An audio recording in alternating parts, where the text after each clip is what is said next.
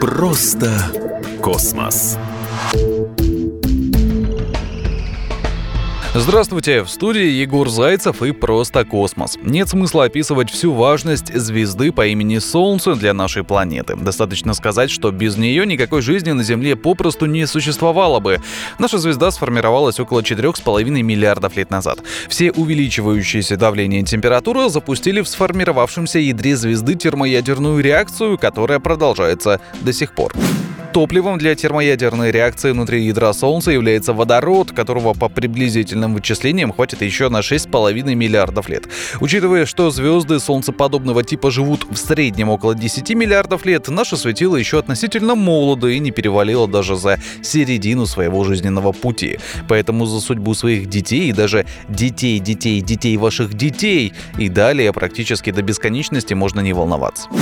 Солнце перерабатывает больше 4 миллионов тонн вещества, постепенно изменяя состав своего ядра. По мере расходования водорода ядро Солнца сжимается еще больше и, соответственно, становится ярче и горячее. По приблизительным оценкам, яркость и температура возрастают на 10% каждый миллиард лет.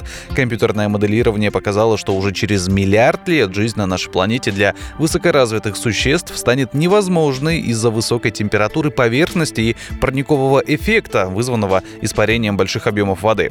В среднем температура поверхности возрастет на 40-50%, а людям, если к тому моменту они еще будут существовать, придется скрываться глубоко под землей или водой в специальных бункерах. Вполне вероятно, что на тот момент комфортно себя будут чувствовать лишь глубоководные морские обитатели и бактерии-термофилы, которые умеют выживать при экстремально высоких температурах. Возможно, в отсутствии конкуренции они смогут развиться и эволюционировать до разумных существ. Однако все это лишь фантазии, в то время время как сухие научные факты говорят нам о том, что через 3,5 миллиарда лет от сегодняшнего дня, когда Солнце израсходует 3 четвертых запасов водорода в своем ядре, жизнь на Земле станет вовсе невозможной даже для простейшей жизни. Все моря и океаны высохнут, а поверхность разогреется настолько, что будет напоминать сегодняшнюю Венеру. Планета станет совершенно безжизненной, но настоящий апокалипсис произойдет позже. Приблизительно через 6 миллиардов лет Солнце станет намного ярче, и наша звезда превратится в красный красного гиганта.